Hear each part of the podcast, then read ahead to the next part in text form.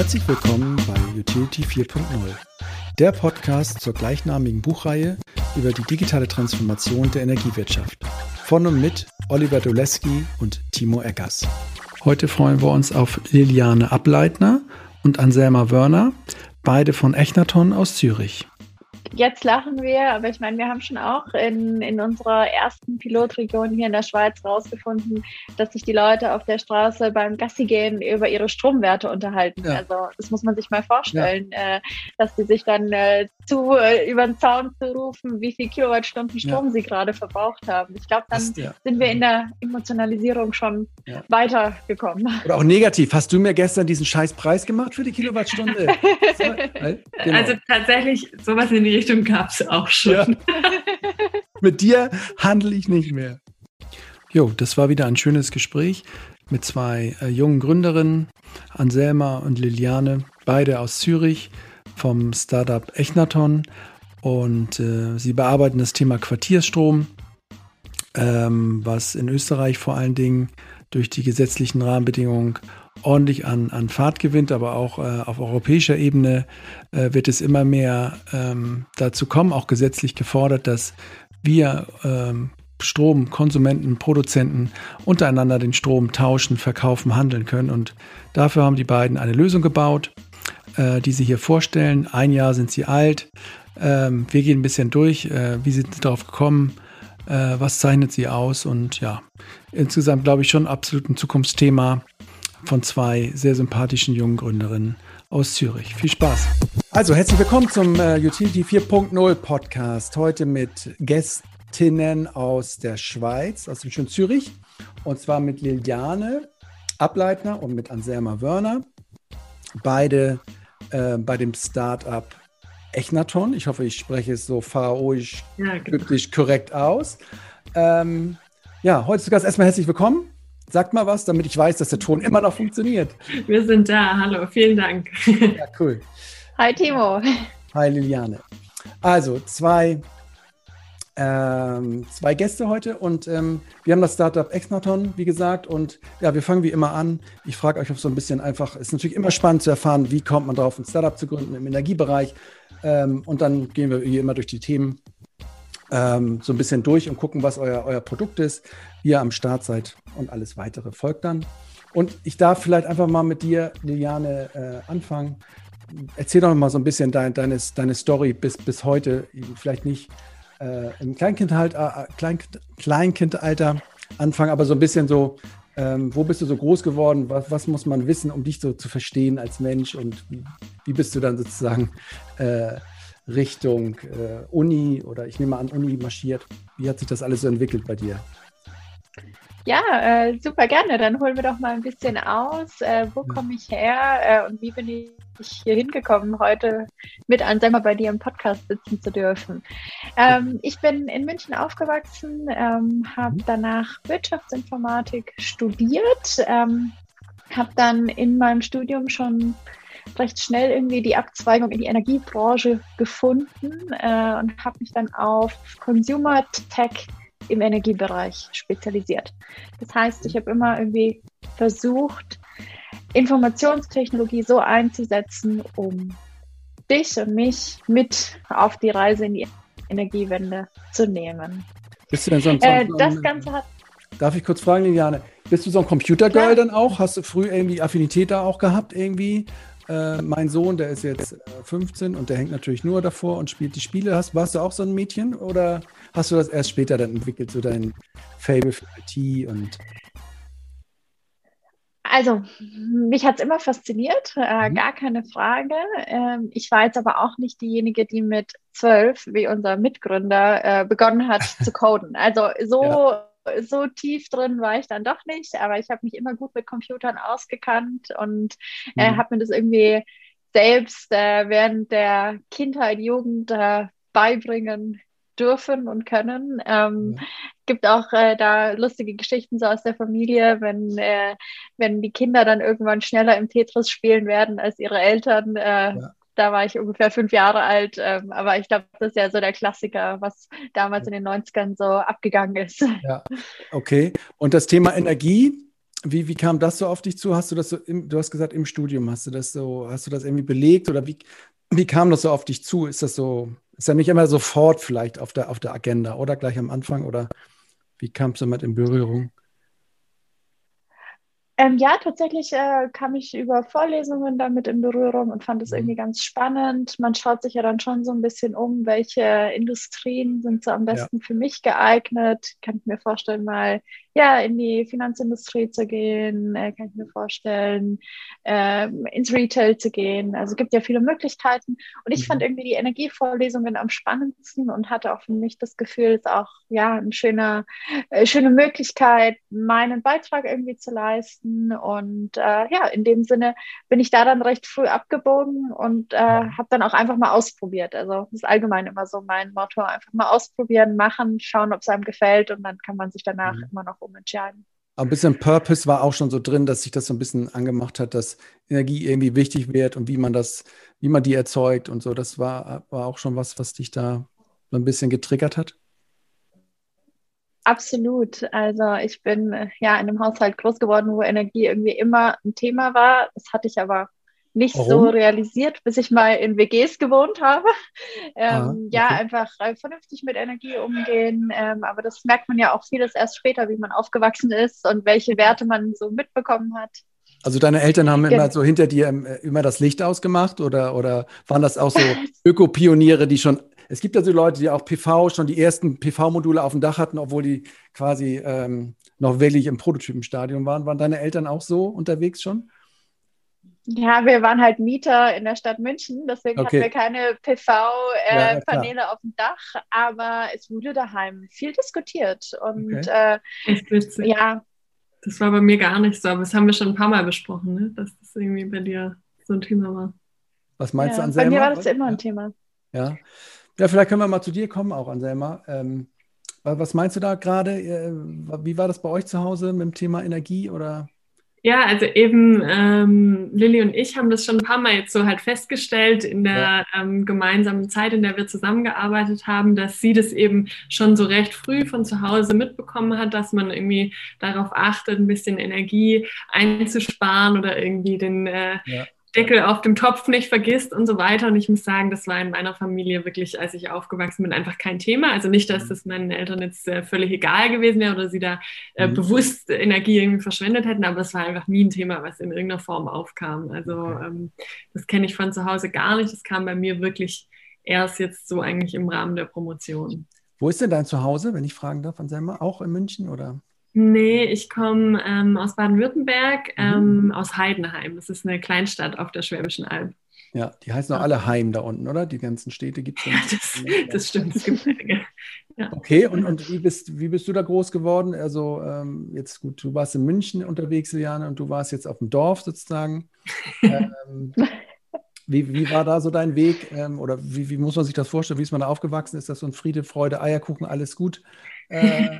ähm, nee, also ich äh, würde sagen, Dorf haben wir das damals nicht genannt. Im Vergleich zu München ist es das sicher, aber eben ist eine Kleinstadt. Ja, okay. ähm, ganz normal. Ich habe ziemlich im Stadtzentrum gewohnt. Ja, ich glaube, mhm. eine ganz normale Jugend äh, und Kindheit da gehabt und bin dann aber eben direkt nach dem Abi ähm, mit 18 zum Studium nach Karlsruhe gezogen. Ja. Und ähm, ja, habe dann dort gelebt und war mhm. dann auch nicht irgendwie noch so häufig äh, mehr.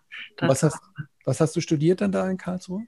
Ähm, ich habe in Karlsruhe Wirtschaftsingenieurwesen studiert oh, okay. und ähm, hatte da eben gar keinen Energiefokus, auch noch mhm. im Studium. Ich habe mich sehr auf so eher mathematische Fächer fokussiert, Mathe, Statistik, mhm. Mikroökonomie. Wahnsinn. Mhm. Okay, okay. Also du in München, du in Karlsruhe und, und da habt ihr dann studiert. Äh, wart ihr noch, noch unterwegs in der Welt und habt euch da irgendwie noch Impulse geholt, wie man das heute so macht? Warst du da? Ja, ja genau. Also ich habe zwischendurch mein äh, Auslandssemester in Paris gemacht. Da habe ich irgendwie gedacht, ich müsse jetzt ein Semester Philosophie studieren. Ja. genau. War, war auch eine coole Zeit. Und dann war ich noch so im Praktikum in London. Also ja, mhm. schon so ein bisschen, bisschen rumgekommen. Aber ich glaube, Willi ist äh, noch weiter in der Welt rumgereist. Wo warst du denn ganz? Ähm, mich hat ein Auslandssemester nach Südamerika vertrieben. Ja, äh, cool. Da habe ich dann äh, fünf Monate in Buenos Aires äh, studiert oder auch nicht ja. so viel studiert, sondern viel andere Dinge gemacht. Äh, war eine enorm spannende Zeit und ja, ähm, mich hat äh, das Fernweh immer gepackt. Also ich war viel unterwegs, sehr viel mit dem Rucksack einfach mal los und mal ja. gucken und sich dann umschauen und dann Pläne machen, wenn man dort ist. Ja. Und äh, ja, die Zeit in meinem Leben möchte ich auch wirklich nicht missen. Cool, okay, dann studiert, studiert, beide so unterwegs. Ich versuche jetzt die Fäden so ein bisschen aufzunehmen. Ihr habt da beide dann gleich promoviert auch, einfach da geblieben bei, bei der Uni und sozusagen gleich noch ähm, Promotion ähm, angehängt, oder? Nee, also wir, wir haben beide nach dem Studium mehr oder weniger direkt äh, promoviert, ja. korrigiere mich, ähm, aber wir sind beide dafür nach Zürich gezogen. Also ah, okay. wir haben am, am, selben Institut an der ETH Zürich studiert und ja. sind eben dafür nach Zürich Also gegangen. da habt ihr euch dann auch erst getroffen sozusagen. Ah, cool. Genau, so kommen die Fäden dann doch zusammen. Ja. Und was war das noch, was hast du gesagt für einen Lehrstuhl, an dem ihr da wart? Was, was hat er für eine Ausrichtung gehabt? War das schon so ein Energielehrstuhl auch? Nein, also der Lehrstuhl heißt äh, Institut für Informationsmanagement, ja. äh, also eher jetzt, sage ich mal, auch wieder aus der Wirtschaftsinformatik Richtung her, ist aber ein Lehrstuhl, der sehr angewandt forscht und dann in einzelne Labs geteilt ist und die Labs haben jeweils einen Schwerpunkt. Okay. Und wir waren im Bits to Energy Lab und somit im, ja, im Lab, das sich mit äh, Energie, erneuerbarer Energie, Energiewende mhm. und, und, und beschäftigt. War da dieses Forschungsprojekt Quartierstrom dann auch angesiedelt, von dem ihr da auf eurer Seite sozusagen erzählt? Genau, richtig, ja. Also das war ein Projekt, in dem wir halt beide jeweils im Rahmen unserer Promotion dort gearbeitet haben und dort eben dann auch ganz eng zusammen auch noch mit unserem dritten Mitgründer, mit dem Arne. Ähm, das war wirklich dann so über einen Großteil unserer jeweiligen Promotion so das Hauptprojekt halt, an dem wir gearbeitet okay. haben. Ja, okay, dann lass, wir können ja da mal einstellen bei diesem Quartiersstrom-Ding. Also so, ich finde im Grunde ist es ja immer so ganz einfach. Ne? Also es gibt irgendwie Haushalte und die haben irgendwie so äh, ja, Verbraucher haben Heizung, haben irgendwie Strom, heutzutage dann zunehmend halt auch mehr Erzeugung drin. Okay, und dann denke ich, überall steht das, steht das Zeug rum und jetzt nimmt man halt macht man, gibt man einen Zirkel ein paar Häuser, ein paar Haushalte drumherum und, und verkabelt das halt einfach und nutzt es gemeinsam. Ist ja irgendwie so, denke ich mal, erstmal ganz einfach. Ich weiß auch natürlich, dass es da Regulatorik und so weiter gibt, aber so was ist das rein technologisch das Anspruchsvolle da an diesem Quartierstrom? Gibt es da irgendwas, wo du sagst, uh, das ist aber, da sind einige ungelöste Dinge, da muss man mal einige Promotionen drauf verwenden, damit man da mal ein Stück weiterkommt? Äh, Gibt es da sowas? Oder, oder, was, was wurde da konkret erforscht und was war so? Könnt ihr mir da ein bisschen mal Einblick geben? Wer auch immer ja, das ähm, von euch war. Sehr gerne. Ich fange noch mal an. Ja. Und dann wird mich Selma tatkräftig unterstützen. Ähm, ich glaube, ich ich würde erstmal eine kurze Reise da ins Jahr 2017 zurückmachen, als wir gestartet ja. haben. Es war einfach äh, ein Jahr, in dem Blockchain mega der Hype mhm. war. Mhm. Ähm, man hat plötzlich äh, dann in der Energiewelt über Microgrids gesprochen. Genau. In New York, ähm, keiner wusste das. Ja. Genau, New York, Brooklyn, Microgrid. Ja. Äh, jeder hat auch irgendwie eine andere Definition von einem Microgrid gehabt. Ja, ähm, ja und ähm, irgendwie kamen diese beiden Hype-Themen zusammen und das war dann so, ja, äh, lasst uns da auch was machen. Wir haben doch die technischen Fähigkeiten, ähm, sowas umzusetzen. Lass uns mal schauen, ob wir sowas in der Schweiz umsetzen können. Wäre doch mega cool. Mhm. Wir kamen wirklich so voll von diesem, äh, lasst uns das jetzt möglichst schnell mit Blockchain umsetzen, äh, lernen und ja. Erfahrungen sammeln.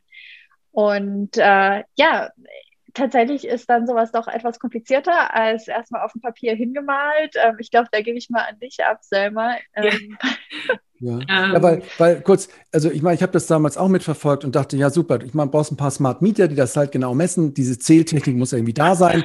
Äh, und natürlich diese Blockchain-Technologie oder diese Architektur aufzubauen, war dann auch, ist, glaube ich, am Anfang dann auch 2017 musste man sich das auch erstmal zusammen puzzeln, was da die Satoshi-Leute sich da irgendwie mal ausgedacht haben, äh, hatten. Aber dann denke ich, ja, dann ist es doch irgendwie einfach, oder Anselma?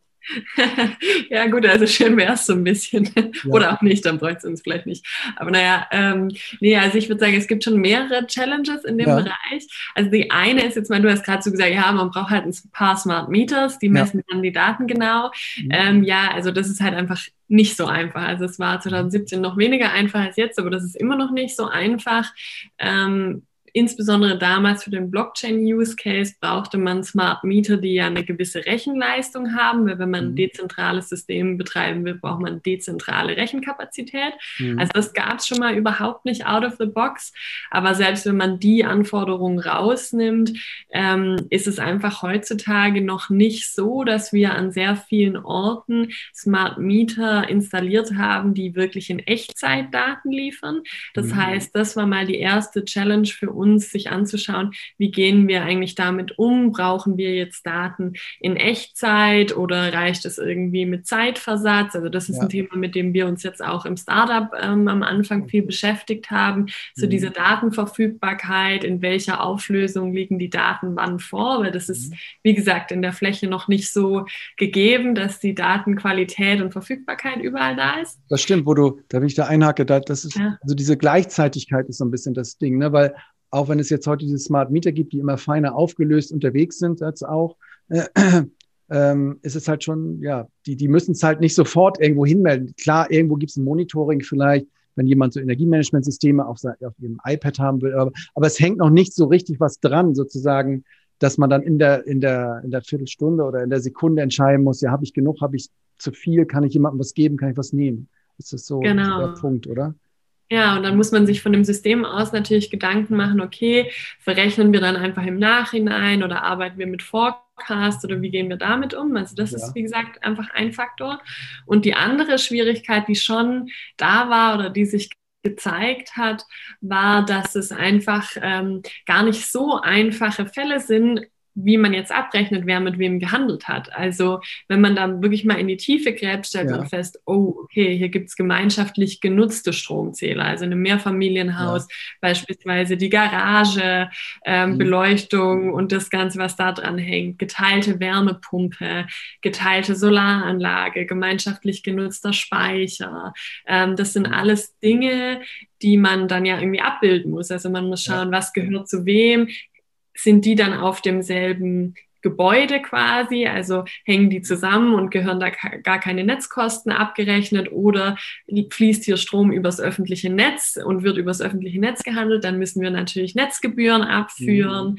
Ähm, also da gibt es schon dann wirklich äh, verschiedene Level an Komplexität, die da hinzukommt, weil es einfach nicht zwei Häuser sind, die halt mhm. Strom hin und her schicken, sondern ein komplexeres System. Also ihr müsst erstmal so ein Datenmodell eigentlich entwickeln, eigentlich für jedes Quartier und gucken, was steht da für Zeug rum was verbraucht, was erzeugt, was zählt, allein, zusammen.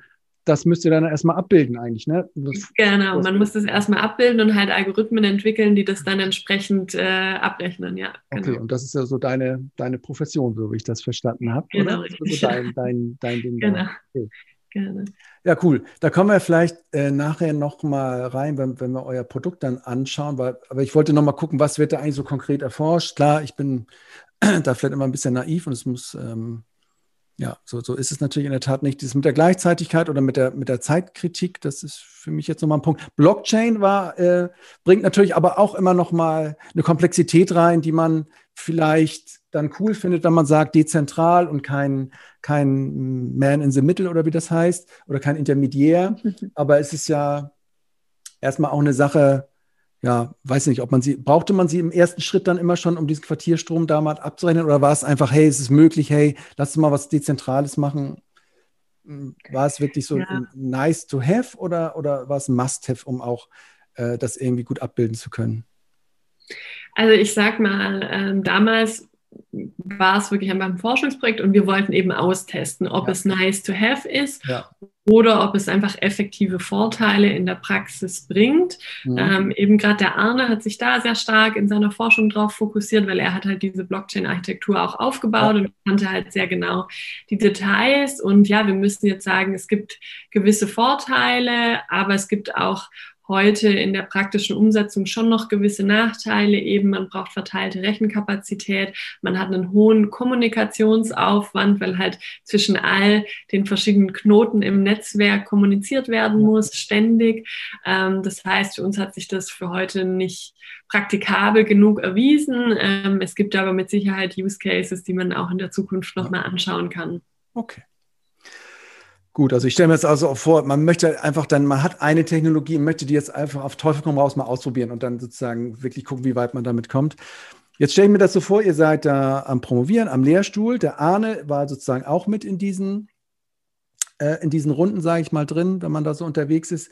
Wie, wie kam es jetzt dazu, dass ihr sozusagen euch zusammengetan habt und sagt, wir machen danach was Eigenes mit dem eigenen Unternehmen? Wie, wie ist so dieser Gedanke so entsprungen? Gab es da ja, so eine Entstehungsgeschichte, ähm, Liliane? Ja. Wie kamen wir dazu? Ähm, genau, also wir kamen ja ursprünglich von der megatechnischen Seite, ähm, ja. haben dann aber auch sehr schnell und auch auf die harte Art und Weise lernen müssen, Technik ist nicht alles, äh, sondern äh, es geht halt auch darum, was können wir jetzt mit der Technik machen und wem bringt das Ganze hier was. Mhm. Ähm, ja, wir haben äh, anfangs auch viel Kritik einfach so verspürt aus der Energiebranche brauchen wir Energiegemeinschaften, wem, wem bringt das was, für ihn ist es gut. Mhm. Ähm, wir haben das Ganze dann trotzdem mal umgesetzt und unsere App auch äh, so programmiert, dass die teilnehmenden Haushalte da schön mitmachen konnten, sich einloggen konnten, ihre Daten verfolgen konnten. Und äh, ja, als dann klar war, dass die Haushalte das gerne nutzen und auch sehr oft genutzt haben, wurde das Projekt plötzlich enorm spannend. Also das war immer noch im Projekt auch. Äh, ja, genau. Das war genau. nicht die Phase, wo ihr gegründet habt, sondern äh, ihr habt jetzt da rumprobiert und ihr habt sozusagen aber am, ihr habt euch Pilotprojekte gesucht, wo ihr das eingebaut habt und geguckt habt, wie funktioniert die Technik, was machen die Leute damit. Und da gab es schon so positive Signale. Genau, also das Ziel von dem Forschungsprojekt war es, einen Prototypen zu bauen, im Feld zu testen und zu evaluieren, ob man daraus ein Produkt machen könnte eines okay. Tages. Und der Prototyp bestand jetzt daraus, aus, aus dieser ganzen Installation und, und, und im Kern, das, was Anselma gesagt hat, irgendwie diesen Algorithmus, das Datenmodell abzubilden, das ist sozusagen die ähm, der Seite oder wie, was, ja. was beinhaltet dieser Prototyp?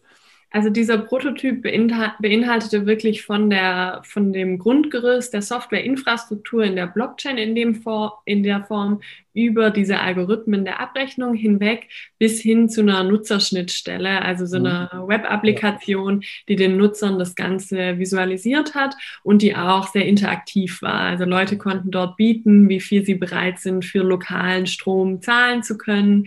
Und ähm, ja, also ja. das war auch wirklich ein Teil dieses Forschungsexperiments, wie Leute sich eben hier verhalten, loggen die sich da überhaupt ein, interessiert die das, geben die uns da Feedback und da war eben doch das, äh, das Feedback sehr positiv und hat auch zu sehr viel öffentlichem Interesse geführt. Also es haben sehr viele andere Leute sich gemeldet und gesagt, kann ich sowas auch haben. Okay, aber erzähl doch noch mal ein bisschen genauer vielleicht, wo ihr so ein Pilotprojekt gemacht habt und auch mit welchen, ihr seid ja Wissenschaftlerin gewesen, mit welchen Hypothesen seid ihr reingegangen? Äh, was konntet ihr irgendwie positiv oder aber auch negativ validieren? Was waren so Überraschungen vielleicht für euch auch, äh, außer dieses, dass sie sehr positiv äh, gestimmt waren? Kannst du da mal ein bisschen was oder ihr beide erzählen aus irgendwie, was euch so überrascht hat noch aus, diesem, ja. aus dieser Phase in dem direkten Kontakt mit den Leuten? Ja, gerne. Mhm. Möchtest du? Mach du. Also für mich äh, gab es auch, was eben mit meinem Forschungsthema halt eng verknüpft war, ähm, gab es so die Frage darum, wenn die Leute Preise bieten können, ähm, ja. was machen die da so? Sind die da irgendwie bereit, jetzt mehr zu zahlen für Lokalstrom oder ähm, Solarstrom und unterstützen dann eben so die lokale Infrastruktur? Ja, genau. Und da muss man schon sagen, das hat sich nicht ganz so gezeigt. Also, also wo die, die Leute. Waren das alles Zocker jetzt, die gesagt haben, ich will den höchsten Preis oder, oder, oder was für Mechanismen habt ihr da? Äh, ähm, also die Leute haben wirklich an so einer, an so einer Auktion eigentlich teilgenommen, so ein bisschen ja. wie in der Börse. Wir haben das auch versucht, ein bisschen so abzubilden. Und man hat hier schon gesehen, also zum einen, die Leute haben eher versucht, für sich halt den besten Preis mhm. rauszukriegen, also die Verkäufer den höchsten und die ja. Käufer den niedrigsten.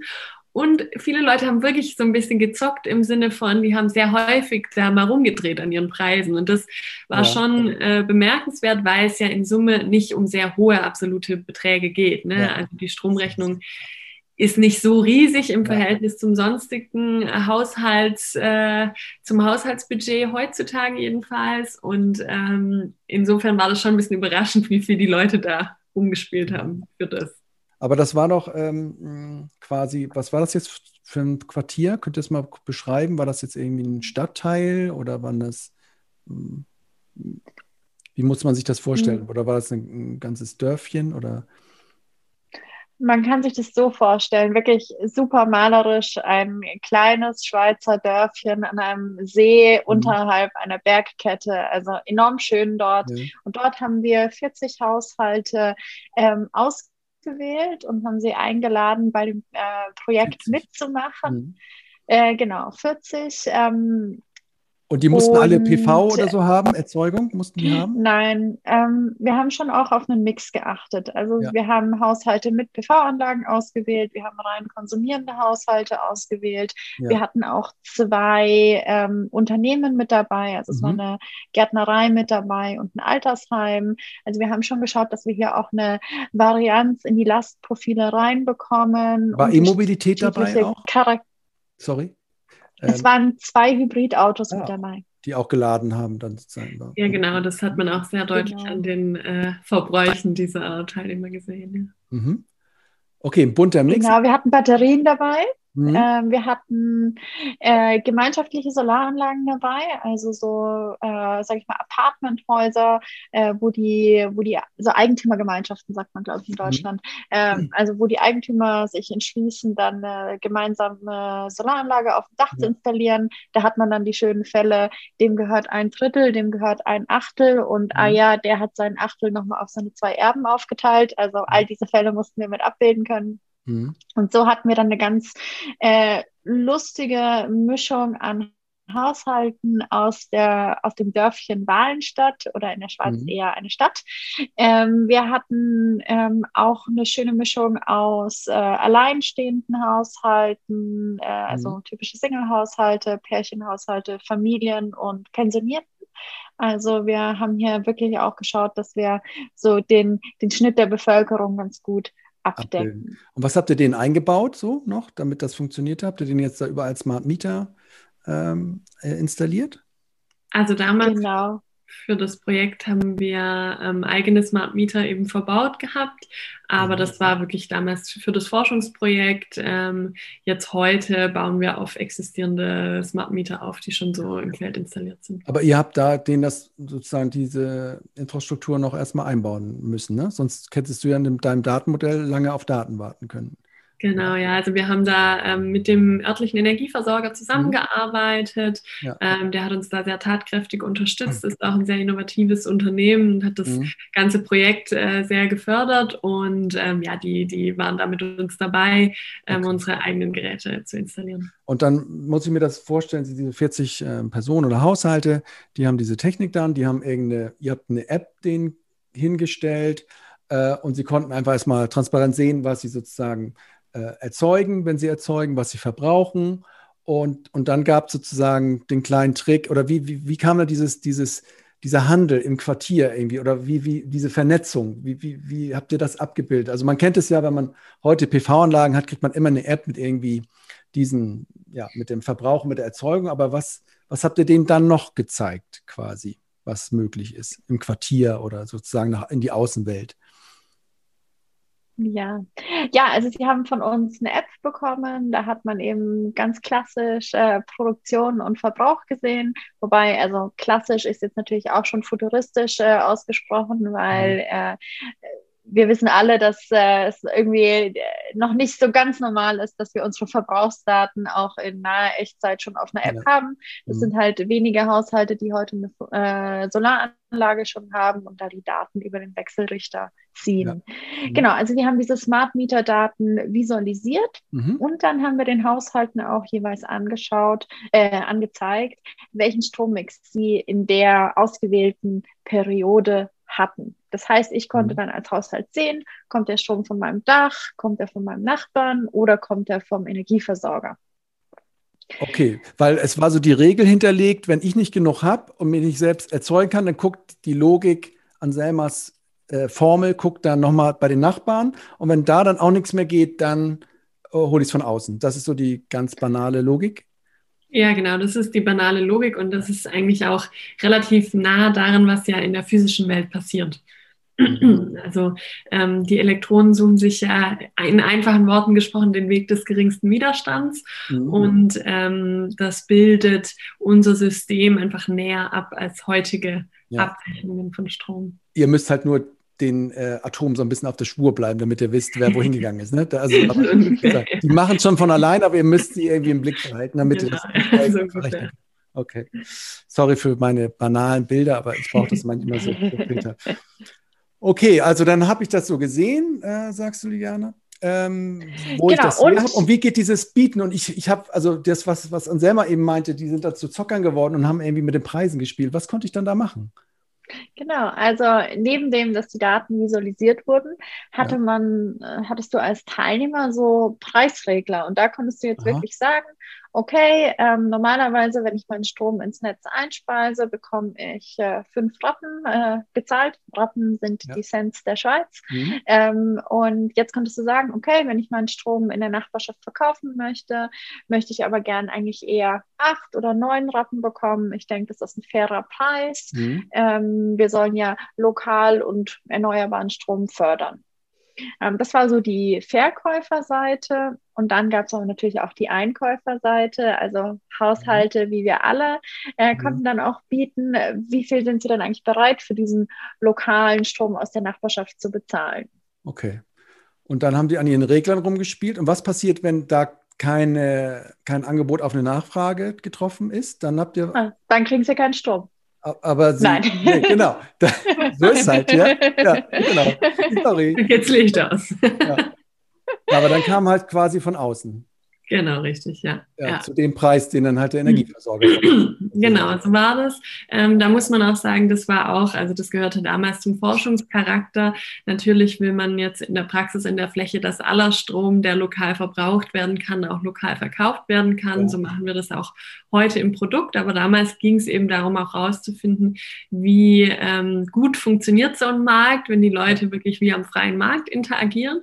man muss sagen, es hat trotzdem schon recht gut funktioniert. Also die Leute Leute sind dem äh, Marktpreis so ein bisschen hinterhergegangen mhm. und haben dann auch eben nachjustiert, wenn sie gemerkt haben, sie haben einfach, bieten einfach zu wenig. Ja. Also das äh, gab es mhm. schon. Okay.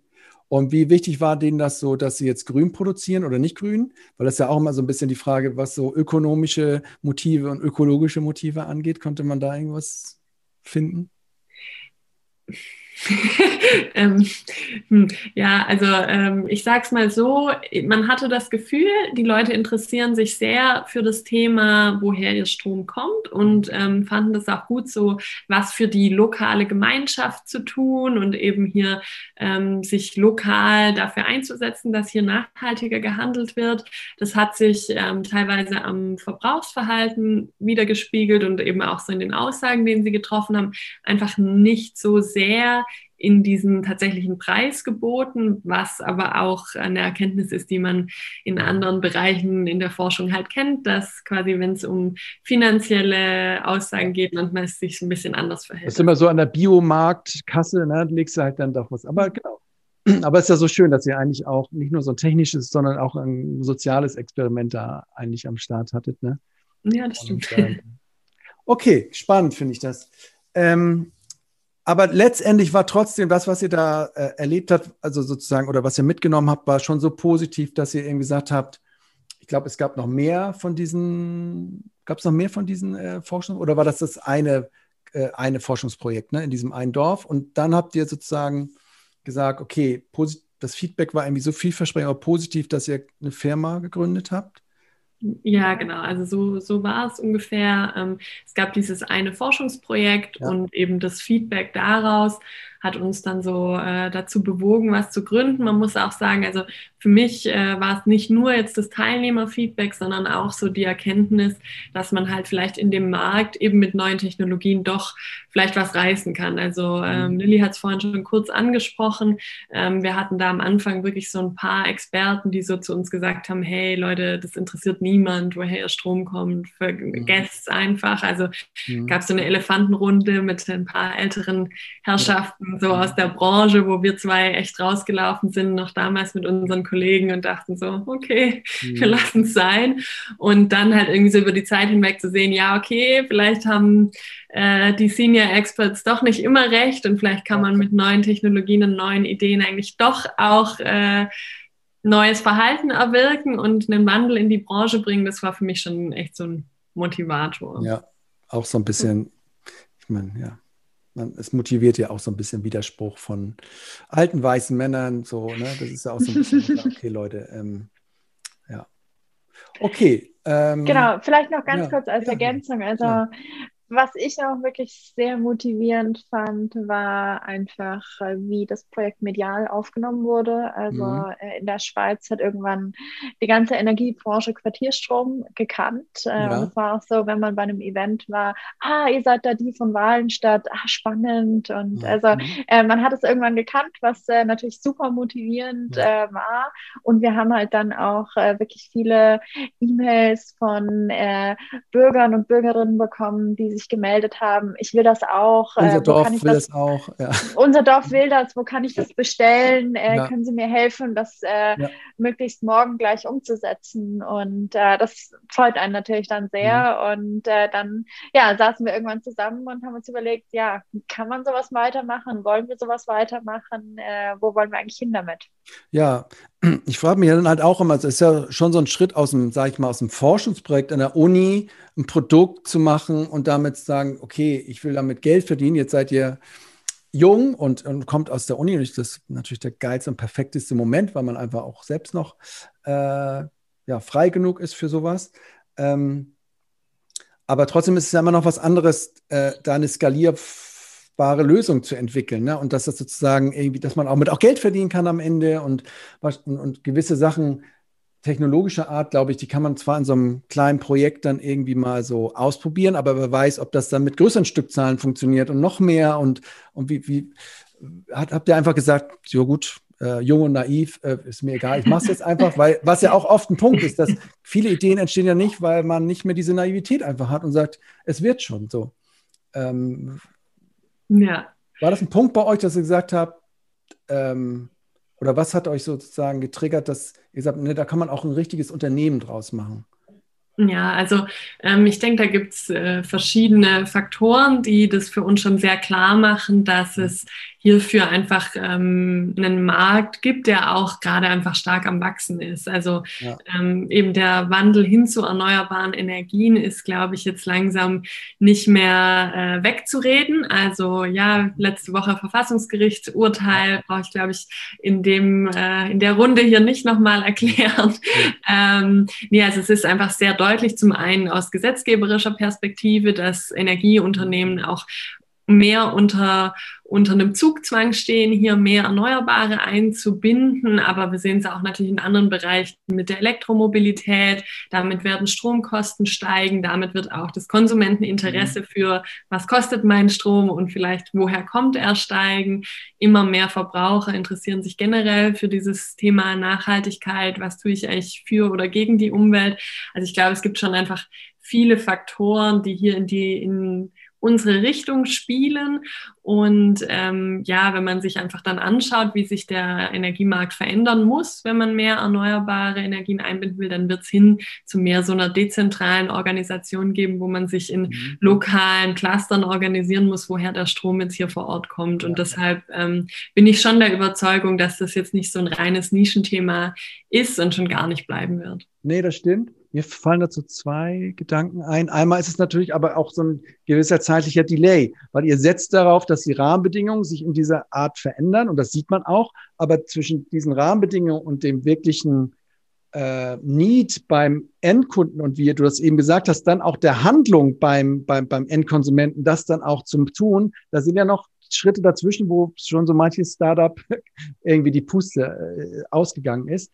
Es ist natürlich schon so ein bisschen ein Spiel über so eine kleine Bande, die ja sozusagen, äh, auf die man hofft, dass sie schnell genug zurückkommt, diese Kugel.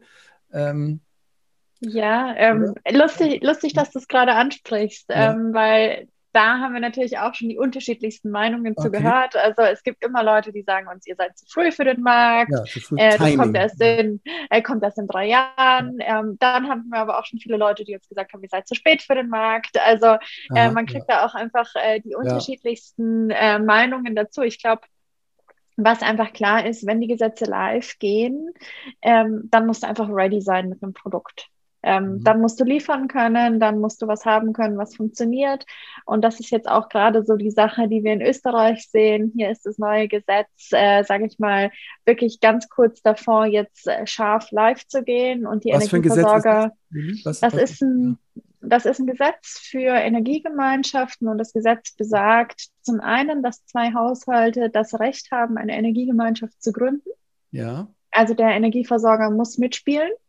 Das kommt doch auch von der EU, sorry, ich, wenn ich so, das kommt doch von, das stand doch in irgendeiner Direktive drin, dass du da so, so. Und das ist jetzt in nationales Recht umgesetzt in, in, in Österreich, ne?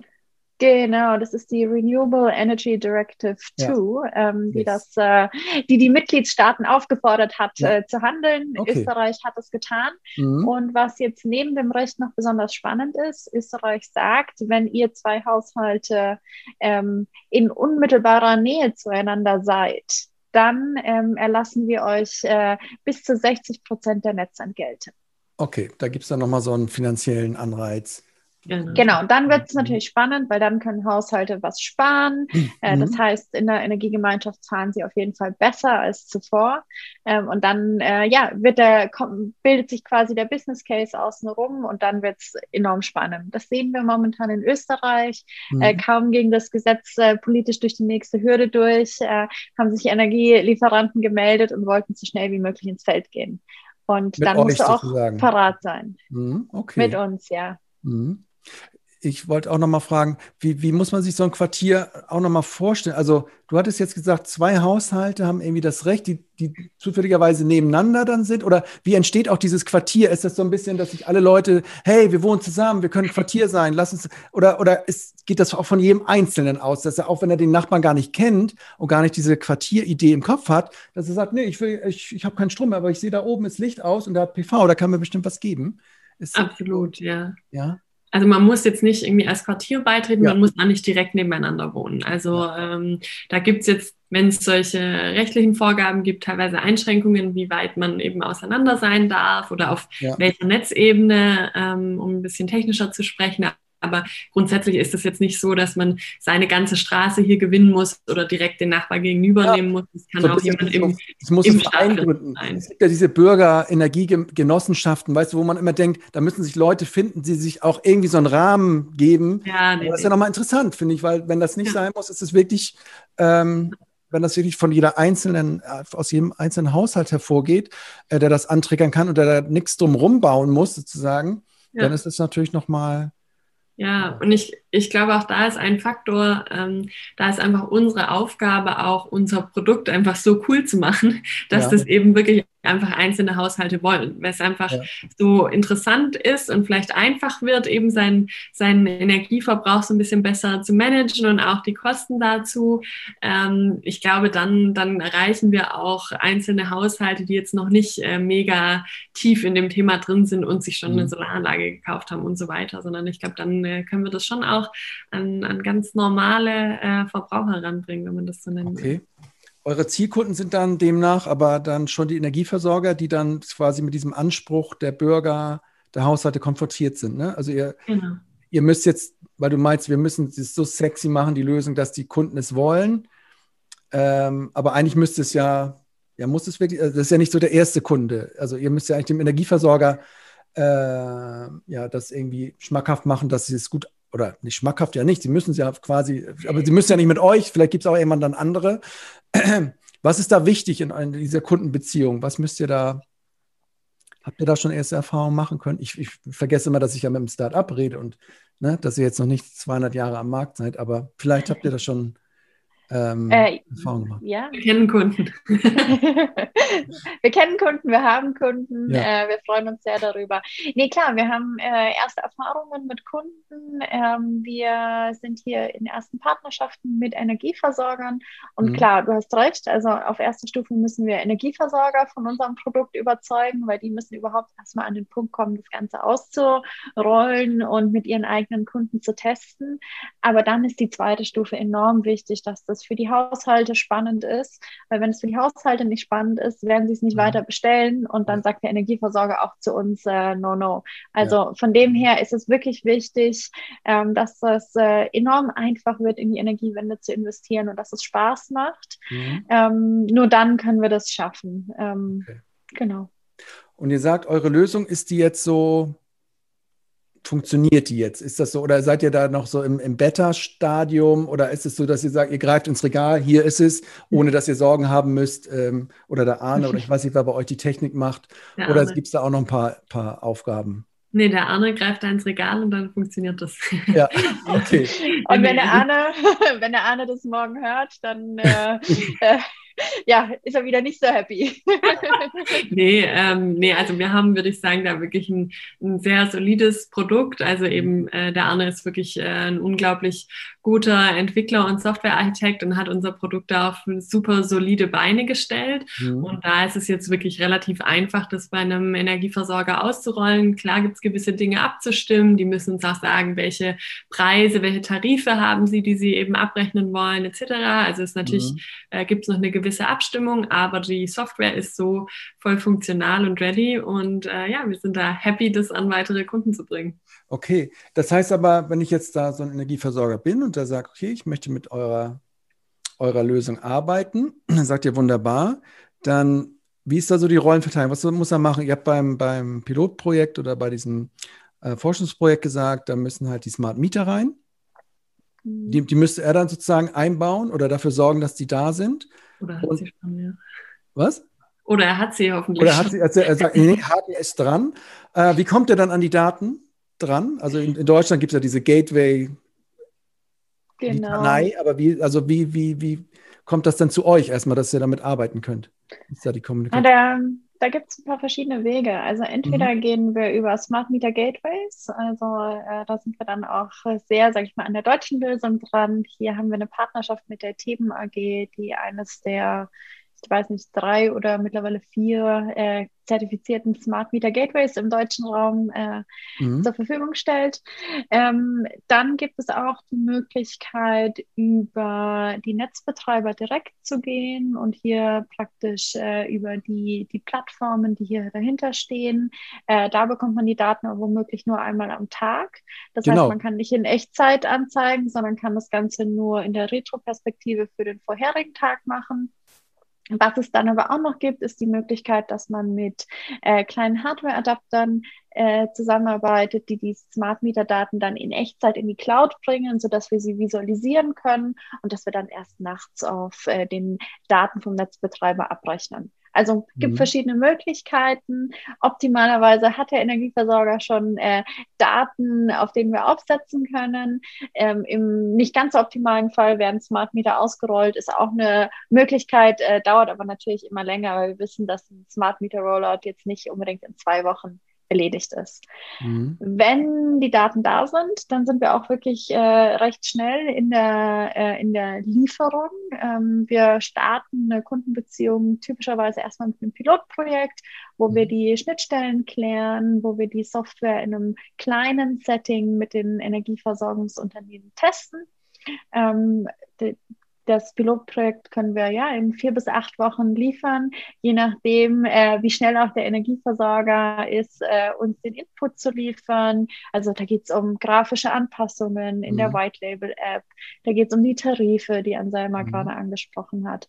Genau, aber das können wir recht schnell liefern, äh, mit dem Pilot starten und äh, ja, dann auch hoffentlich danach bald in die Scale-up-Phase gehen und das Produkt an die ja, gesamte Kundschaft der Energieversorgungsunternehmen Ja. anbieten. Weil das wollte ich gerade sagen, ich meine, theoretisch kann sich ja eine ganze Stadt melden und sagen, wir sind jetzt alles kleine Mini-Quartiere, ich möchte das jetzt in der Stadt haben. Also man denkt ja immer Quartier, Modellkommune, irgendeine Straße, die irgendwie hip ausgestattet ist. Aber in Österreich, wenn ihr das so sagt, könnt ihr dann alle sagen, ja, wir wollen das alle haben. Ja, wäre super. Also wären wir dabei.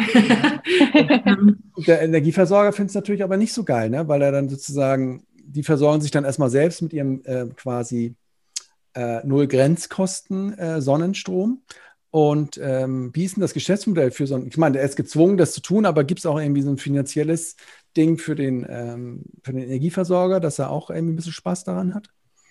Ähm, ja, also natürlich, natürlich muss das gegeben sein. Ähm, und ich denke, auch der Markt wird sich halt immer mehr dahin entwickeln, dass der Energieversorger eigentlich solche Produkte wie jetzt Energiegemeinschaften oder gemeinschaftliche Investments in Batteriespeicher, Ladesäulen oder ähnliches ermöglicht, eigentlich als Service Provider auch und auch gewissermaßen so als Sicherheitsprovider, ne? weil es ist natürlich trotzdem so, ähm, auch ein Quartier mit sehr viel Solaranlagen und Speichereinheiten wird sich nicht rund ums Jahr irgendwie autark versorgen können. Ich denke, da wollen wir auch gar nicht hin. Es wird immer noch ein Netz benötigen, um wirklich jetzt gerade im Winter eine Stromversorgung abends und wenn es mhm. dunkel ist, einfach äh, zu gewährleisten. Und da wird der Energieversorger natürlich immer weiterhin eine Rolle haben, aber ich denke schon, schon, dass der Markt sich entwickelt und es einfach weggehen wird, Schritt für Schritt von er verkauft Strom vom Großmarkt an Endkunden weiter, mehr hinzu, er stellt solche Services zur Verfügung, er installiert vielleicht mit Solaranlagen, bietet hier für Maintenance Contracts und auch solche Dienstleistungen. Also ich denke, dieser Trend ist irgendwo unaufhaltbar, wenn wir halt hin zu Erneuerbaren wollen und ähm, ob dann wir jetzt die Energiegemeinschaft Software bieten oder irgendwas anderes lokal gemacht wird, ähm, so oder so muss sich, glaube ich, der Energieversorger ein bisschen neu orientieren, mehr so in Richtung Dienstleistung und Absicherung der Stromversorgung, wenn die Erneuerbaren mal nicht ausreichen. Und ich denke auch, dass es dahin geht und viele der größeren oder auch kleineren, natürlich innovativen Energieversorger sind da, glaube ich, auch dran und schauen sich da an, was sie für Dienstleistungen bieten können. Ja, ja, das stimmt. Also ich habe ja eingangs gesagt, dass ich so ein bisschen in diesem Stadtwerkeumfeld unterwegs bin in Deutschland und äh, auch mit ganz operativen Menschen dort äh, irgendwie vor so Problemen stehe, wie sie einfach heute ihr Commodity-Geschäft ohne diesen ganzen neuen sozusagen, ohne diese ganze neue Komplexität, wie, wie viele Schwierigkeiten sie heute schon haben, mit ihren IT-Systemen einfach das Normale abzurechnen. Ähm, und das ist ja mal so der Punkt, wie rechne ich das ab, in welchem System? Ähm, da mhm. spreche ich noch gar nicht davon, wie kriege ich das da alles hin installiert und so. Ähm, das sind schon so ein paar Hürden, die dann äh, so, so, entstehen, ne? Ähm, um, um, auch in dieses Energiedienstleistungs- ähm, Absicherungsgeschäft sozusagen einzusteigen und da irgendwie auch ähm, sozusagen Preise zu, für zu entwickeln, sozusagen. Ne? Da ist ja ganz viel, viel Arbeit notwendig, ähm, um zu gucken, wie kriegt man das alles dann refinanziert. Okay, Gibt es diese Gesetze? Jetzt ist in Österreich, da freut ihr euch wahrscheinlich äh, sehr, da ist das Gesetz da. Wie, wie sieht das in diesen anderen Ländern oder speziell in Deutschland aus? Ähm, Gibt es da auch schon so Gesetze, die da in die Richtung gehen? Ja, also äh, in Deutschland kam ja jetzt äh, im Ende des letzten Jahres die EEG-Novelle raus. Genau. Dort ist auch, ähm, ich sag mal, so eine Regelung für Quartiere angesprochen. Ja. Ähm, also es gibt in Deutschland ja bislang das Mieterstrommodell. Das soll jetzt ein bisschen genau. ausgeweitet werden, weiter eben in die Richtung Quartiere. Ähm, das ist aber einfach noch nicht so ähm, konkret in der Umsetzung aktuell. In anderen Ländern ist es da alles schon ein bisschen weiter. Also ähm, beispielsweise in mhm. Italien oder in Dänemark, auch in Griechenland gibt es einfach schon konkretere Umsetzungen jetzt zu dem Thema. Mhm. Ähm, ich denke, Deutschland wird noch, in Deutschland wird es noch eine Weile brauchen, bis das wirklich auch in der, in der Branche klar ist, was jetzt die genauen Vorgaben sind. Dieses Thema örtliche Nähe ist nicht exakt definiert mhm. in der EEG-Novelle. Also das heißt, ähm, da bedarf es, glaube ich, noch ein bisschen Abklärung. Aufklärung, aber grundsätzlich geht es auch hier in die Richtung, ja. Mhm. Aber einen gesetzlichen Anspruch so hart wie in Österreich ist, steht jetzt da noch nirgends drin, ne, glaube ich. Nee, in der Form noch nicht, genau. Mhm. Und, aber ihr guckt auch schon sozusagen europäisch, sozusagen geht ihr jetzt los, wenn ihr sozusagen äh, erst da, ja, also ihr Genau, also ähm, eben, das wird in allen Ländern in der EU kommen. Ja. Ähm, und für uns ist einfach als Startup die Frage, so wie können wir uns Schritt für Schritt ausdehnen und was sind Märkte, die für uns einfach einfach sind äh, zu erarbeiten im ersten Schritt. Und mhm. jetzt mit Schweiz und Österreich ähm, sind wir hier einfach schon dabei. Deutschland wird sicher im nächsten Schritt für uns auch ein sehr wichtiges Thema sein. Es ist einfach ein großer Markt, wo es auch schon mhm. sehr viele Solaranlagen gibt, muss man sagen. Aber natürlich sind alle EU-Länder für uns ähm, aktuell sehr relevant. Mhm. Jetzt muss ich nochmal so laut nachdenken. Du hast eben das Wort gesagt, Mieterstrom. Wie ist dann da jetzt noch die Abgrenzung zum Mieterstrom? Da ist ja so, okay, ich habe PV auf dem Dach, ich bin Mieter, kein Haushalts, kein, kein Hausbesitzer oder Eigenheimbesitzer. Und das ist ja so in Deutschland auch, auch die Masse, deswegen ist es ja auch irgendwie so wichtig. Ich habe PV auf dem Dach und kann das als Mieter sozusagen äh, nutzen. Das ist aber auch da, was ist da der Unterschied? Die teilen da noch nicht so, aber es ist schon irgendwie nah dran, so vom Gefühl, oder? Zu dem, was ihr vorhabt oder macht. Oder könnt ihr das mal ein bisschen abgrenzen noch? Ja, klar. Also wir erweitern das Prinzip. Ähm, mhm. Im Mieterstrommodell hast du eine Anlage, die wird auf zehn Mieter umgelegt. Mhm. Bei uns wird es aber, sind es viele Anlagen, die auf viele äh, viele andere Häuser, viele andere Mieter und Mieterinnen umgelegt werden. Mhm. Und dadurch wird es halt komplexer, weil wir nicht dieses äh, Top-Down haben, äh, sondern wirklich auch wieder dieses Netzwerk, in dem viele Geräte produzieren, speichern, äh, verbrauchen. Und wir haben hier einfach viel mehr so das Thema, wie priorisieren wir Energieflüsse, ähm, mhm. wie rechnen wir das untereinander ab. Also es ist einfach ein äh, Ticken komplexer hat auch regulatorisch natürlich so ein paar Unterschiede. Ähm, Mieterstrom äh, ist typischerweise dann wirklich so ein Microgrid, also hat einen Anschlusspunkt ans Netz. Äh, alles, was dahinter passiert, ist so ein bisschen die Blackbox und da gibt's dann den, mhm. ähm, ja, den äh, Verwalter oder die Verwalterin, die dann dafür zuständig ist, die Nebenkostenabrechnung zu machen und da auch äh, ja. Strom dementsprechend abzubilden. Ähm, ist einfach ein, ein bisschen anderer Ansatz. Mit unserer Lösung ist es so, dass der ein einzelne Mieter oder die Mieterin trotzdem Kundin und Kunde beim Energieversorger bleibt mhm. und dann wird es praktisch auf die Rechnung obendrauf gemacht. Das heißt aber, ähm, ist, habt ihr lieber so Kunden, die Mieter sind in so einem Mietobjekt, wo ich denke, okay, da sind ja eh schon alle zusammen und, und machen vielleicht schon Miet. Ist das eigentlich näher dran oder sagt ihr, nee, wir wollen lieber so Dörfer wie in der Schweiz, wo alle ihr schönes Häuschen haben? Oder, oder ist es egal? Also das ist, äh, spielt für uns keine Rolle, ob jemand mhm. jetzt Eigentümer oder Mieter ist. Ähm, es ist einfach wichtig, dass in Summe ähm, irgendwo ein Handel zustande kommen kann. Das heißt, es gibt irgendwo erneuerbare Produktion und es gibt Verbraucher. Ihr braucht Aber, genau, ihr braucht einfach, ihr braucht nicht nur Erzeuger sozusagen. Genau. Also mhm, das, das muss irgendwie mhm. getan sein und ich glaube, da ist auch nochmal ein Unterschied jetzt eben zu dem, zu dem Mieterstromkonzept. Also gerade im Vorgang zu der EEG-Novelle gab es so einen Mieterstrom-Report und dort ähm, hat man festgestellt, dass das Potenzial für Mieterstrom bei weitem nicht ausgenutzt wurde in Deutschland. Also diese ja. Regelung wurde einfach nicht so gut genutzt, wie erhofft war. Und ein Grund, der da identifiziert wurde in dem Report, war, dass es einfach so restriktiv ist, wer jetzt daran teilnehmen kann. Also es mhm. darf einfach nur innerhalb einer Liegenschaft ähm, gehandelt werden von einer Anlage von einem Eigentümer und so. Also da gab es einfach so ein paar Spezifitäten, die das halt sehr mhm. komplex gemacht haben, das in der Fläche irgendwie umzusetzen. Und wir versuchen da ein bisschen einen äh, generalisierbareren Ansatz zu fahren, aber passen uns natürlich auch den ja. nationalen Regulierungen an. Genau, weil der Ernesto, der von 100 Energie, der war ja auch mal im Podcast mhm. und der war ja jetzt, der quasi, der ist ja gestartet mit diesem Mieterstromgesetz und, und, und war jetzt ganz guter Dinge, weil sich doch einiges so ein bisschen äh, auch auf ihn zubewegt, äh, sei es gesetzlich, aber auch, wo er gesagt hat, dass immer mehr auch groß diese Wohnungsbaugesellschaften oder diese Wohnungskonzerne äh, den viel stärkeren Druck über die Finanzmärkte bekommen, da raus aus dem äh, also CO2 Senkung irgendwo da auch abzubilden in ihren Portfolien, dass das ein viel stärkerer Druck ist ähm, als jetzt von den Energieversorgern. Also dass die viel stärker pushen. Und das ist ja so ein bisschen, ähm, wenn ihr da jetzt so reinguckt, ne, in so, so ein Mieterstromobjekt, dann ist immer so, Stadtwerk spielt gegen äh, sozusagen äh, Wohnungskonzern, so, da ist ja so ein bisschen der Ball geht hin und her.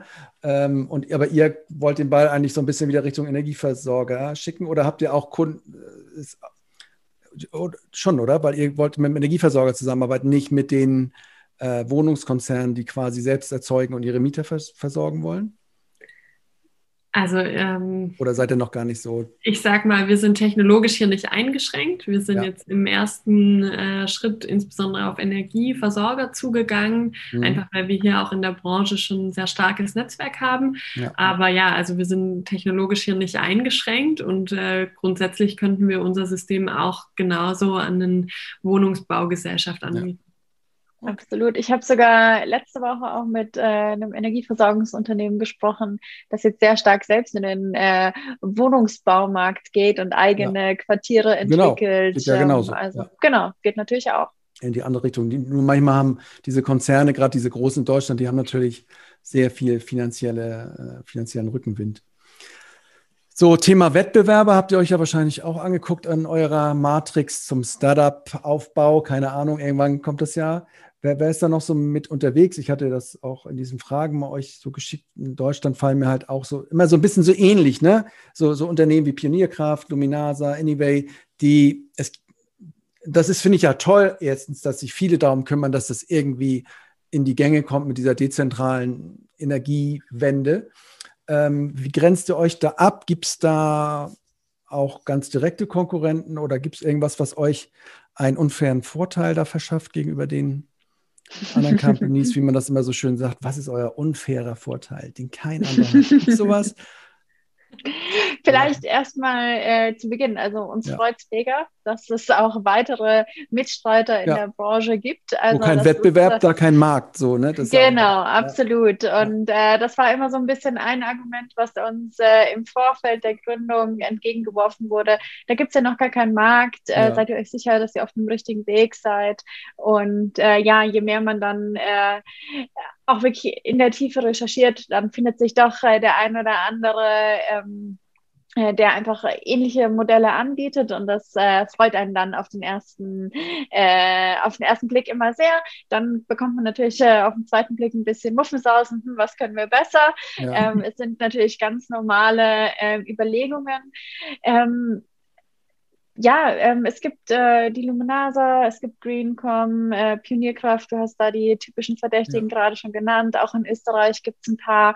Ich denke, da hat jeder auch irgendwo so ein bisschen einen anderen Ansatz. Ne? Die einen fokussieren sich eher auf virtuelle Communities, also auch Sonnen ist Sonnen, hier ein genau, Beispiel. Mhm. Genau, du schickst irgendwie Strom von Hamburg nach München ist äh, ein äh, viables äh, Modell, also haben wir mhm. ja nichts dagegen, ist aber halt virtuell und da können wir die neuen EU-Gesetze, die sehr auf diesen lokalen Fokus aus sind, halt nicht ausschöpfen. Also von dem her, wir fokussieren uns wirklich auf die lokale Gemeinschaft, wir vernetzen die Haushalte so untereinander, dass sie wirklich in der in einer lokalen Umgebung äh, mhm. dieser Handel stattfinden kann. Und dann denke ich, ja? Äh, Du hast noch eine Frage. Ja, ja, ich frage mich gerade, dies bei Anyway ähm, ist ja so ein bisschen die Idee, auch so ein bisschen Storytelling zu machen. Wie, wie, wie findet ihr diese Idee, dass sie wollen ja wirklich Geschichten erzählen? Wo kommt es her? Ähm, ist das was?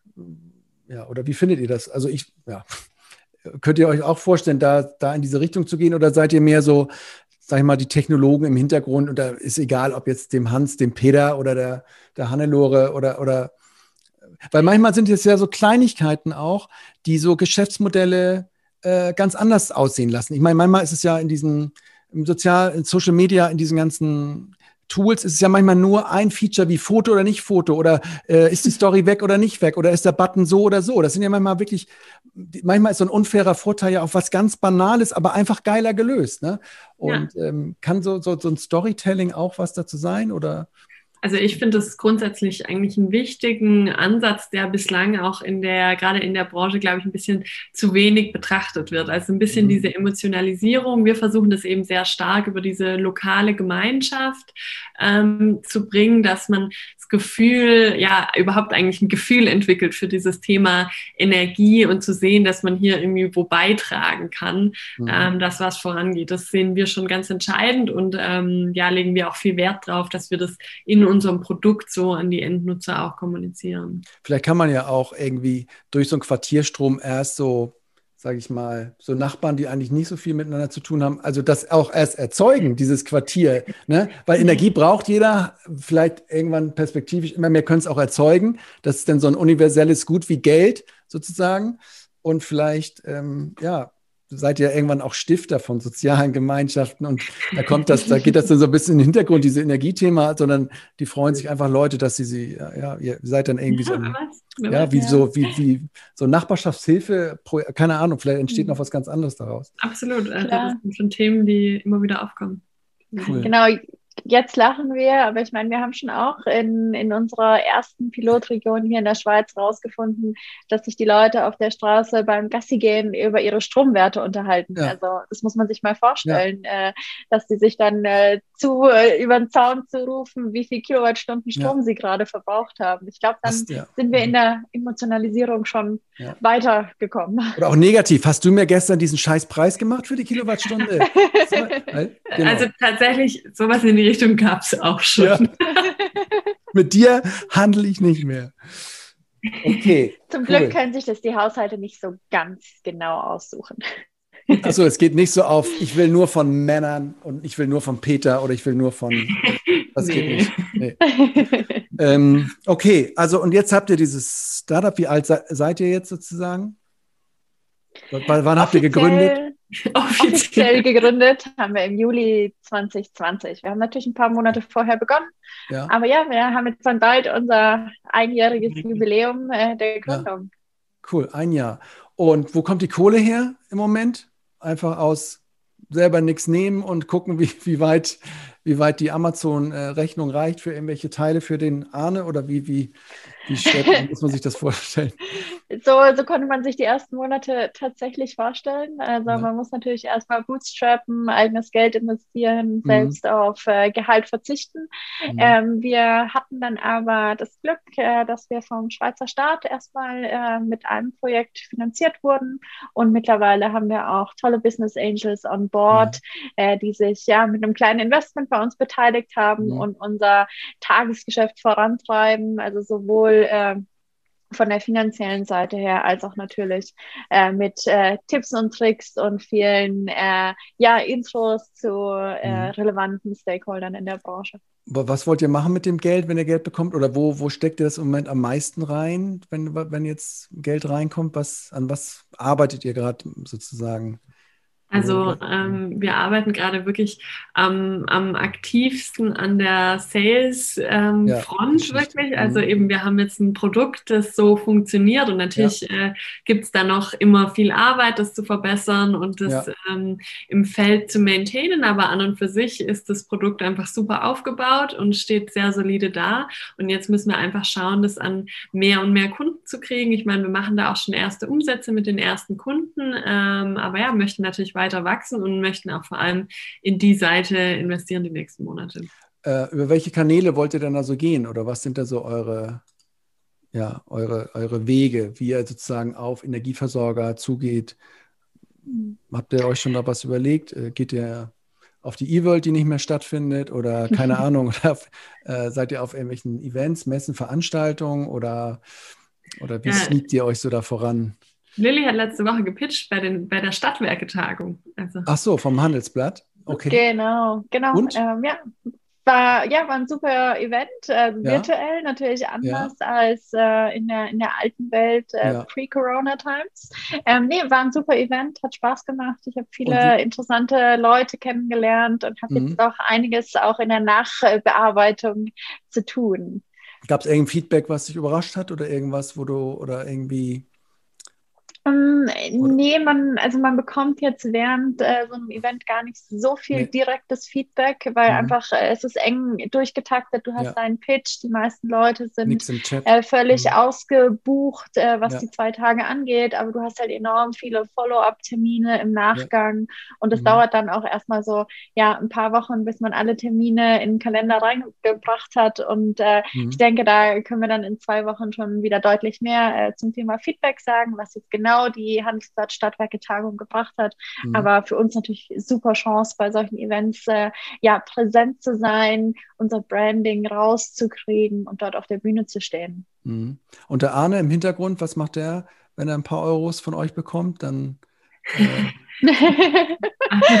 der, der Arne arbeitet äh, mindestens genauso hart wie wir, einfach daran, das Produkt immer ja. besser zu machen ähm, und wirklich einfach hier äh, die bestmögliche Customer Experience auch eben für die Energieversorger zu schaffen, weil natürlich mhm. ähm, hat er gerade da in der Anfangsphase, wenn man die Systeme aufsetzt, mit denen auch noch viele Touchpoints, wo man eben schauen muss, funktionieren die Schnittstellen, sind die Datenformate so wie abgestimmt. Mhm. Ähm, aber ja, also ähm, er macht da einen super Job und ja. äh, bislang funktioniert das super gut so. Cool. Ja, also ich meine, wir machen den, also dieser Podcast ist ja, ich weiß nicht, ähm, ich, will, ich will jetzt nicht sagen, ich kenne meine Hörer nicht, aber es gibt schon so dem einen oder anderen in der Energiewirtschaft, der da unterwegs ist und vielleicht ist das ja auch ein kleiner Kanal, um das nochmal so ein bisschen, deswegen habe ich es auch versucht, nochmal so ein bisschen auseinander zu fummeln, was ihr da eigentlich macht und was so die, was, ja, was das Projekt da so ergeben hat.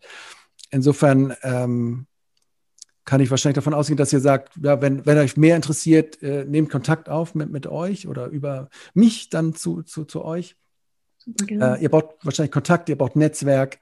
Ähm, und, und was wäre das Schönste, was man Kontakt mitbringt? Dass er sagt, ich habe ein Quartier, morgen geht's los? Oder ja, ja? also okay. den Fall hatten wir bereits. Äh, das Schönste ist, wenn jemand äh, super motiviert ist, äh, so schnell wie möglich mit einem Quartier live zu gehen, ja. schnell Erfahrungen sammeln, am besten noch Smart Meter Daten im Gepäck, dann geht es wirklich sehr schnell. Ansonsten. mein Wunsch.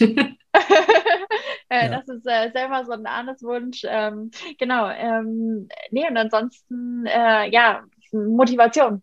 Motivation, okay. Dinge zu bewegen und äh, schnell zu lernen. Wie einfach kann ich das denn machen, so ein Projekt mit euch? Und was muss ich da für Kohle als Stadtwerk mitbringen? Was, wenn ich jetzt sage, gut, Smart Meter habe ich halt noch nicht. Also wenn ich jetzt sage, ja, oder was, was, wenn man, wenn ich mich da nochmal so reindenke, was könnte ich jetzt machen? Keine Ahnung, ich habe jetzt so ein Stadtwerk und ähm, ja, ich, ich, wie könnte ich da jetzt möglichst einfach für mich auch anfangen? Dann frage ich doch mal zurück, was hast du für ein Budget? Weiß nicht, 10.000 Euro. Dann kommst du mal vorbei und dann sprechen wir mal. Okay, also da geht schon was, meint ihr? Also ein, ein sehr einfacher Use Case, um darüber vielleicht noch ja. äh, das noch kurz anzusprechen. Also wenn es jetzt einfach noch nicht Smart Meter in jedem Haushalt ja. gibt, was ja gerade in Deutschland sehr häufig der Fall ja. ist, ähm, ist auch eine Variante, dass man mal anfängt, eine große Solaranlage anzuzeigen, den Endhaushalten und vielleicht da so ein bisschen aufzuteilen. Also mhm. ähm, da überhaupt den Haushalten schon mal zu zeigen, hey, hier auf eurem äh, lokalen, auf der Sporthalle oder ähm, auf dem lokalen Supermarkt, wie auch immer, wird jetzt gerade Solarstrom produziert. Du kannst dich hier beteiligen oder zumindest den Strom jetzt von hier abkaufen. Ähm, das ist eigentlich so ein sehr einfacher Use Case, wo man jetzt erstmal nur mhm. für die eine produzierende Anlage überhaupt einen Smart Meter braucht. Ja, wo man einfach mal einfach starten kann. Genau. Okay, gut. Zum Schluss frage ich immer noch so, was, ähm, was macht ihr denn eigentlich oder wie motiviert ihr euch oder sozusagen, wenn es ist ja nicht immer nur ähm, easy peasy, wenn man da jetzt so unterwegs ist, was, äh, was motiviert euch eigentlich immer so jeden Tag wieder ja, 120, 130, 150 Prozent zu geben? Für euch, ja, äh, Gründerin sozusagen? Super Frage, passt genau zum heutigen Tag. Also ja. ich bin heute aufgestanden, äh, schlechte Laune gehabt, Wetter schlecht, ja. alles schlecht. Aber ja, ähm, wir treffen uns dann äh, morgens zum Daily ähm, und mhm. das muss ich wirklich sagen, es war motivierend, dann das Team zu sehen. Wir haben unseren, unser virtuelles Office, also man kann ja. sich das äh, wie so eine kleine Landkarte vorstellen, wo wir mit kleinen Avataren rumlaufen können und uns gegenseitig anpingen können. Und das finde ich wirklich super. Was ist das für eine Lösung? Was ist, kannst du das sagen? Ist das, das, ist eine Lösung vom äh, Chaos Computer Club oder was sie zumindest bei ihrer Konferenz zwischen äh, Weihnachten und Neujahr letztes Jahr verwendet haben, äh, basiert auf Work Adventure. Ja, Work also ich glaube, Chaos Computer Club hat es nur genutzt, die stellen es ja. nicht ja. Work Adventure ist, glaube ich, die Firma, die das anbietet. Okay. Okay. Genau, es ist eine Open Source Software, kann man mhm. sich, äh, wenn man ja ein bisschen technisch aversiert ist, äh, ja. kann man sich da das Repo von GitHub ziehen und darauf mhm. aufbauen, sein eigenes Office machen.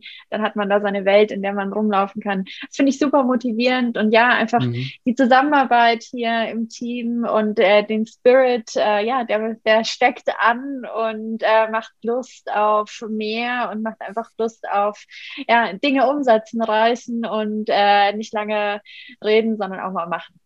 Das heißt, ihr motiviert euch da so ein bisschen gegenseitig oder versucht euch dann immer ein bisschen hochzuziehen, wenn der eine so ein bisschen Absolut. Ähm, ich würde noch eine zusätzliche Sache sagen, die auch von außen sehr motiviert, ist so für mich, dass gerade jetzt zur jetzigen Zeit ist es für mich extrem die Wahrnehmung, wie man in den Medien und auch eben ja. von, von Politikern und Gesetzgebern einfach sieht, dass das Thema wirklich eine sehr hohe Priorität hat. Und es ist irgendwie so, man findet es selber sinnvoll, ja. was für die Zukunft und für die Gesellschaft zu tun. Und gleichzeitig sieht man einfach auch, dass es wirklich sehr, sehr wichtig ist und halt sehr viel mhm. Interesse mhm. dahinter steckt. Und das muss ich sagen, finde ich schon cool, wenn ich morgens irgendwie meine einschlägigen Nachrichten-Apps aufmache ja. und auf jeder Startseite ist ein Artikel, der für unser Business relevant ist. Ja. Das finde ich schon super cool. Ja, das glaube ich. Man ist so, man weiß, man ist das Timing ist vielleicht doch gar nicht so schlecht, wie nee. manche gesagt hat. Es, man hat auch einen richtigen. Es ist ja so geil, dass auch diese Energiebranche, die jahrelang, ja, hatte natürlich irgendwie einen Purpose. Ne? Also Energieversorgung ist natürlich immer schon, ja, ja, weiß ich auch nicht, Menschheitsgeschichte schon das geilste, mit als der geilsten Sache nach dem Feuer, äh, dass das irgendwie funktioniert. Aber ähm, dass das nochmal so aufgeladen wurde, sozusagen mit der Energiewende und dass das nochmal so richtig, ja, der, der, kritische Punkt ist, damit das hier irgendwie noch ein bisschen weitergeht ja. auf dieser Kugel. Ähm, das glaube ich, das, das lädt einen auf, auch, würde mich auch aufladen, ehrlich gesagt. Und ähm, Gibt es noch so Leute, die, wo ihr immer hinguckt, so gibt es so Vordenker, wo ihr sagt, ja, guck mal, der so, ähm, die euch so inspirieren auch, äh, die da schon was gerissen haben in der Richtung? Oder sagt ihr, nee, das ist, ich gucke für mich. Also manchmal gibt es da so Leute, Organisationen, ähm, ja, also für mich ähm, ist es jetzt, glaube ich, nicht unbedingt so sehr aus der Energiebranche raus. Nee, nee, genau. Ich, mhm. äh, ich schaue jetzt eher, ja, in anderen Branchen gibt es ja immer mal so wirklich so Player, die den Markt komplett verändert haben. Ich meine, jetzt mhm. sehr anschauliches Beispiel ist, glaube ich, aktuell für viele Leute Tesla. Ja. Ähm, hat, die haben einfach irgendwie angefangen. Damals war irgendwie so ein bisschen Elektroauto nicht profitabel, keiner ja. kauft es, ihr habt nicht die Spaltmaße von BMW und so mhm. weiter.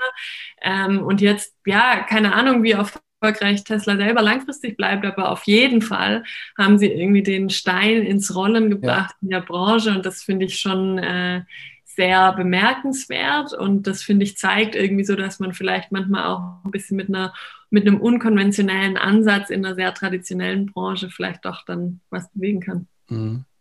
Bei dir, Lilly, irgendwie gibt es da auch so? Ja, absolut. Also gibt natürlich äh, viele Beispiele. Natürlich kommen viele aus dem Silicon Valley, braucht man auch nicht drüber sprechen. Für mich persönlich ist auch eher so, wie gehen wir die Dinge an? Mhm. Also äh, verlassen wir uns nur auf Bauchgefühl, mhm. äh, versuchen wir Daten zu erheben, aus Daten zu lernen. Ich meine, wir beide kommen aus der Forschung, da ist man das ja. einfach sehr gewöhnt. Aber das finde ich auch wirklich äh, enorm wichtig, dass wir da ja strukturierte Prozesse haben und äh, ja informierte Entscheidungen treffen. Ja. Ähm, da habe ich auch wirklich ein ganz großes Idol. Ähm, Hans Rosling ist so ein schwedischer Professor, der Aha. ganz viel auf Weltdaten äh, gezeigt hat. Und seine Message ist eigentlich immer ähm, so, die Welt ist nicht so schlecht, wie wir denken. Mhm. Es ist so viel Fortschritt, den wir auch jetzt in den ganzen öffentlich zugänglichen Daten sehen können. Ähm, das finde ich eigentlich eine, eine, super schöne Message. Also wir müssen nicht immer nur davon ausgehen, dass der ganze afrikanische Kontinent äh, verhungert und immer noch keinen Strom hat. Nee, lasst uns mal die Daten der letzten Jahre anschauen. Es gibt dort mittlerweile auch viel Strom und das finde ich einfach eine schöne Message und dürfen uns da auch nicht nur von äh, ja, negativen Medien beeinflussen ja. lassen, sondern positiv vorausdenken. Mhm. Das ist cool, dass du das sagst, weil letzt, also in der, in der Spiegelausgabe vor ein, zwei, drei Wochen oder so war genau so ein Artikel, diesen, die versucht haben, diesen Optimismus da nochmal wieder ja, zu entfachen, weil, wie du sagst, ist, wenn man sich die Zahlen, die Weltdaten anguckt, es gibt einfach weniger Hunger und es gibt weniger, es gibt immer noch genug tote Kinder für irgendwas sozusagen aber es, es ist einfach ein absoluter Fortschritt, ja, sozusagen. Und ähm, das vergisst man halt oft, ne? Oder das, äh, ja. Vielleicht war es sogar derselbe Mensch, den sie da. Ähm, ich glaube, als, ich ja? glaube, es gibt auch einen recht coolen Podcast eben von diesem Hans, äh, nicht Podcast, TED Talk, äh, ja. von diesem Hans Rosling. Kann man sich mal anschauen. Okay, ist cool. sehr inspirierend, ja. Ja, er hat viele TED Talks, hat viel beigetragen. Ähm, ja. ja, würde mich auch äh, wundern, äh, wie er jetzt die Situation äh, meistern würde. Also er ist leider vor zwei, drei Jahren verstorben ja. an mhm. Krebs. Ähm, natürlich hat uns jetzt Corona in vielen Dingen auch wieder zurückgeworfen, gar keine Frage. Aber mhm. ich finde, wir müssen trotzdem sehr optimistisch vorausschauen äh, und äh, ja, fest daran glauben, dass wir die Energiewende meistern können und sie schaffen werden. Mhm. Okay, cool. Ich danke euch. Danke. Wir danken dir. Danke für die Einladung. Das war Utility 4.0, der Podcast über die digitale Transformation der Energiewirtschaft. So, äh, wenn ihr jetzt sagt, das war doch ein ganz nettes Gespräch, äh, nette Leute, nette Stimmung, dann vielleicht nochmal ein, zwei kleine Bitten an euch. Erstens natürlich, falls ihr nichts verpassen wollt, lasst ein, lasst ein Abo da auf dem Kanal. Wenn ihr es gut findet, kommentiert auch mal äh, dort rein äh, bei Spotify oder bei Apple. Äh, das freut uns sehr. Und wenn ihr natürlich Leute kennt, wo ihr sagt, hey, das wäre auch mal interessant, wenn die in den Podcast äh, Utility 4.0 kommen, dann freuen wir uns, wenn ihr uns Bescheid sagt, wenn ihr uns irgendwie kontaktiert. Und dann gehen wir der Sache nach und äh, wäre doch ganz cool, wenn auch aus eurem Kreis hier äh, Personen mal reingepusht werden, denen wir dann so ein bisschen auf den Zahn führen können. In diesem Sinne, alles Gute, alles Liebe.